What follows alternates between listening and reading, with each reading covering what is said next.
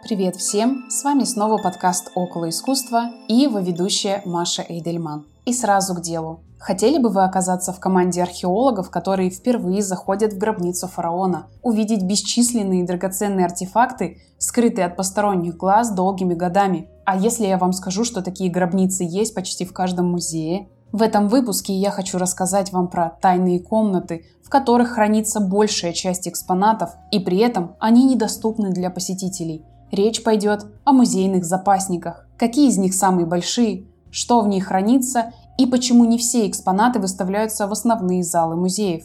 И самое важное, раскрою секрет, как можно попасть в эти сокровищницы без арсенала расхитителя гробниц. Пора нам пробраться в бесценные кладовые самых известных музеев мира. Я уже делала расчет про необходимое время для обзора всей экспозиции Эрмитажа – в основных залах этого музея, к слову, самого большого в России, находится 60 тысяч картин. Если у каждой провести по минуте, то вы застрянете в музее на более чем 40 суток. И это без учета времени на сон, еду и любые другие потребности. И вот что важно, 60 тысяч картин – это лишь 2% от всей коллекции Эрмитажа. Вместе с другими неживописными экспонатами для обозрения доступно не более 30% коллекции а в залах Лувра вы увидите только 11% от всего собрания музея. Можно смело заявлять, что мы не видим и половины всех предметов искусства, хранящихся во всех музеях мира. Звучит невероятно, и хочется сразу же узнать, где хранится остальная, скрытая от нас часть коллекций. И вот что я себе воображаю. Помните кадры с фильма «Индиана Джонс в поисках утраченного ковчега»? На последних минутах фильма ковчег заколачивают в деревянный ящик с надписью «Совершенно секретно» и увозят в бесконечный ангар с реликвиями. Вот именно такой бесконечный ангар с высоченными стеллажами я себе и представляю в качестве запасников музея. Насколько мои фантазии совпадают с реальностью, я и предлагаю сегодня узнать. Но сначала давайте разберемся, почему выставляется не все, что есть у музея.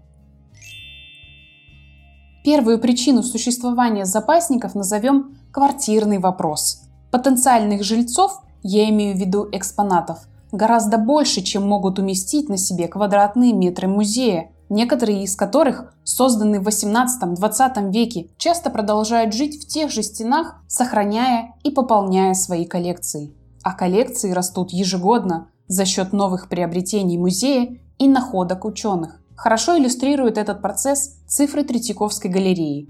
В год передачи Третьяковки в собственность Москвы коллекция музея насчитывала около 2000 экспонатов. Было это в 1892 году.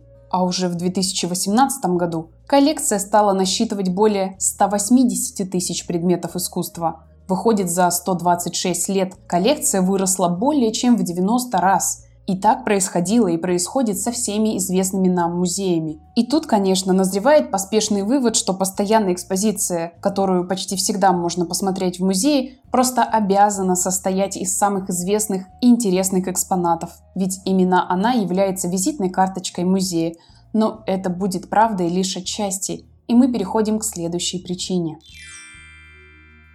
Назовем эту причину дилеммой «показать» или «сохранить». В предыдущем выпуске я рассказала вам, как легко можно уничтожить ценный экспонат, просто найдя его. Лежит себе целехонький кожаный ремень или гипсовая статуя несколько сотен лет под толстым слоем спрессованного пепла, земли и камней. А после извлечения археологами заболевает и рассыпается в труху, не успев доехать до музея. Сохранить вовсе не означает спрятать это всех. Сохранить в случае с музейными экспонатами – это создать условия, при которых вещь проживет еще несколько веков. Для этого потребуется создать специфическую и стабильную среду, особенную температуру, влажность, освещенность. А показать значит подвергнуть экспонат риску быть украденным, поврежденным, зараженным плесенью или другими микроорганизмами. К сожалению, несмотря на все современные технологии реставрации, стабилизации теплового и светового контроля в залах музея, некоторые типы экспонатов при постоянной демонстрации в витринах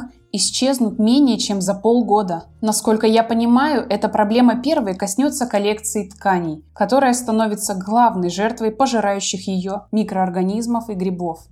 Обувь, головные уборы и одежда предыдущих веков представляют собой огромный интерес для исследователей. изучение технологий производства и особенностей дизайна могут многое рассказать о времени, в котором они были произведены, нравах общества, особенностях быта и отличительных чертах предметов одежды разных слоев общества. Для примера приведу историю о длине рукава у одежд в Древней Руси. Рукава имели несколько функций, от простейшей потребности греть руки до декоративной и отличительной, показывать социальный статус владельца. У знатных людей рукава верхней одежды бывали непомерной длины, буквально волочились по земле, и чтобы заниматься чем-то, приходилось их завязывать или фиксировать браслетами. А значит, чем длиннее рукава, тем знатнее носящий их человек, и работать руками совершенно не его прерогатива.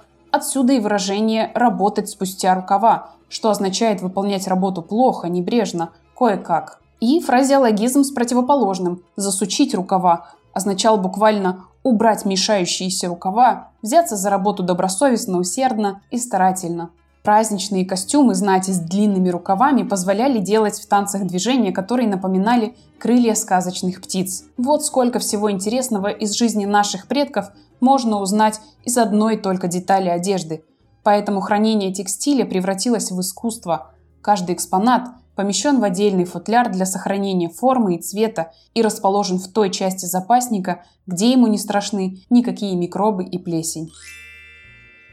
Третью и последнюю причину назову неформат.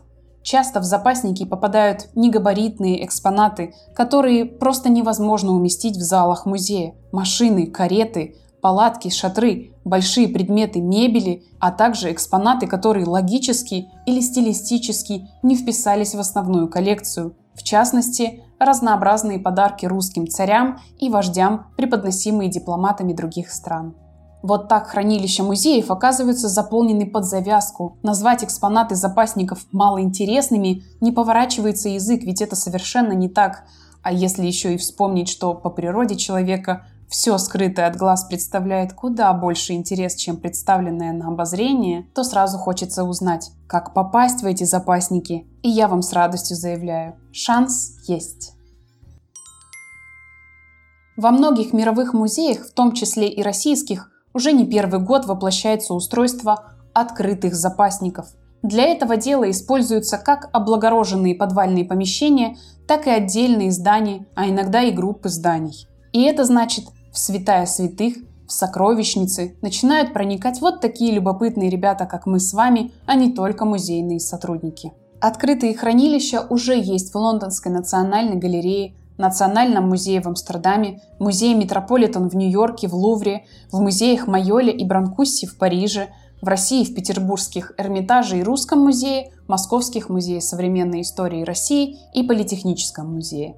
Выглядят они по-разному. Где-то это те же самые многоэтажные стеллажи со специальными поддонами для хранения картин, графики и фотографий. Где-то огромные стеклянные витрины с мебелью и техникой. В хранилище Эрмитажа есть даже специальные стеклянные боксы-коридоры для хранения фресок Древней Руси. Внутри них поддерживается неизменный уровень влажности и температуры воздуха. А в хранилище Политехнического музея смотровые стенды оборудовали так, что есть возможность увидеть не только внешнюю конструкцию экспоната, но и ее внутренности. Например, там есть бронированный автомобиль ЗИС, принадлежавший Сталину. У него так приоткрыты двери, что можно заглянуть вовнутрь.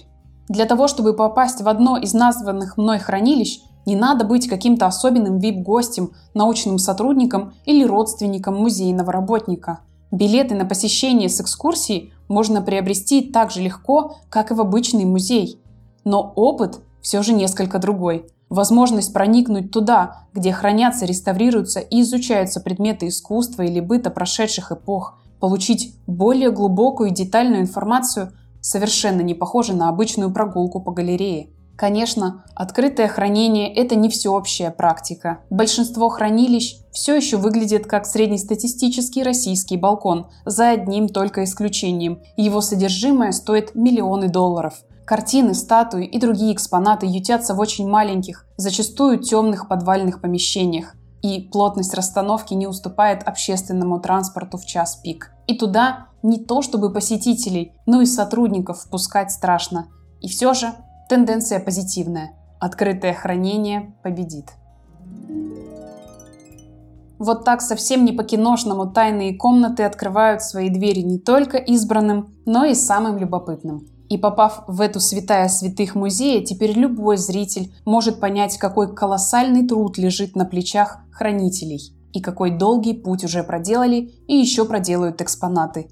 Это был подкаст «Около искусства». Подписывайтесь, чтобы получать уведомления о новых выпусках, а также заглядывайте в мой телеграм-канал «Около искусства». Там я оставлю адреса запасников и фотографии из них, чтобы вдохновить вашего внутреннего Индиана Джонса на личную встречу с бесконечными стеллажами, в которых покоятся бесценные экспонаты в ожидании реставрации или их звездного часа. Если вам нравится этот подкаст, пожалуйста, расскажите о нем своим друзьям. Сарафанное радио – это единственный способ распространения такого рода контента. А я прощаюсь с вами до следующего выпуска. Спасибо за внимание и, как всегда, на прощание скажу. Музей – это не скучно.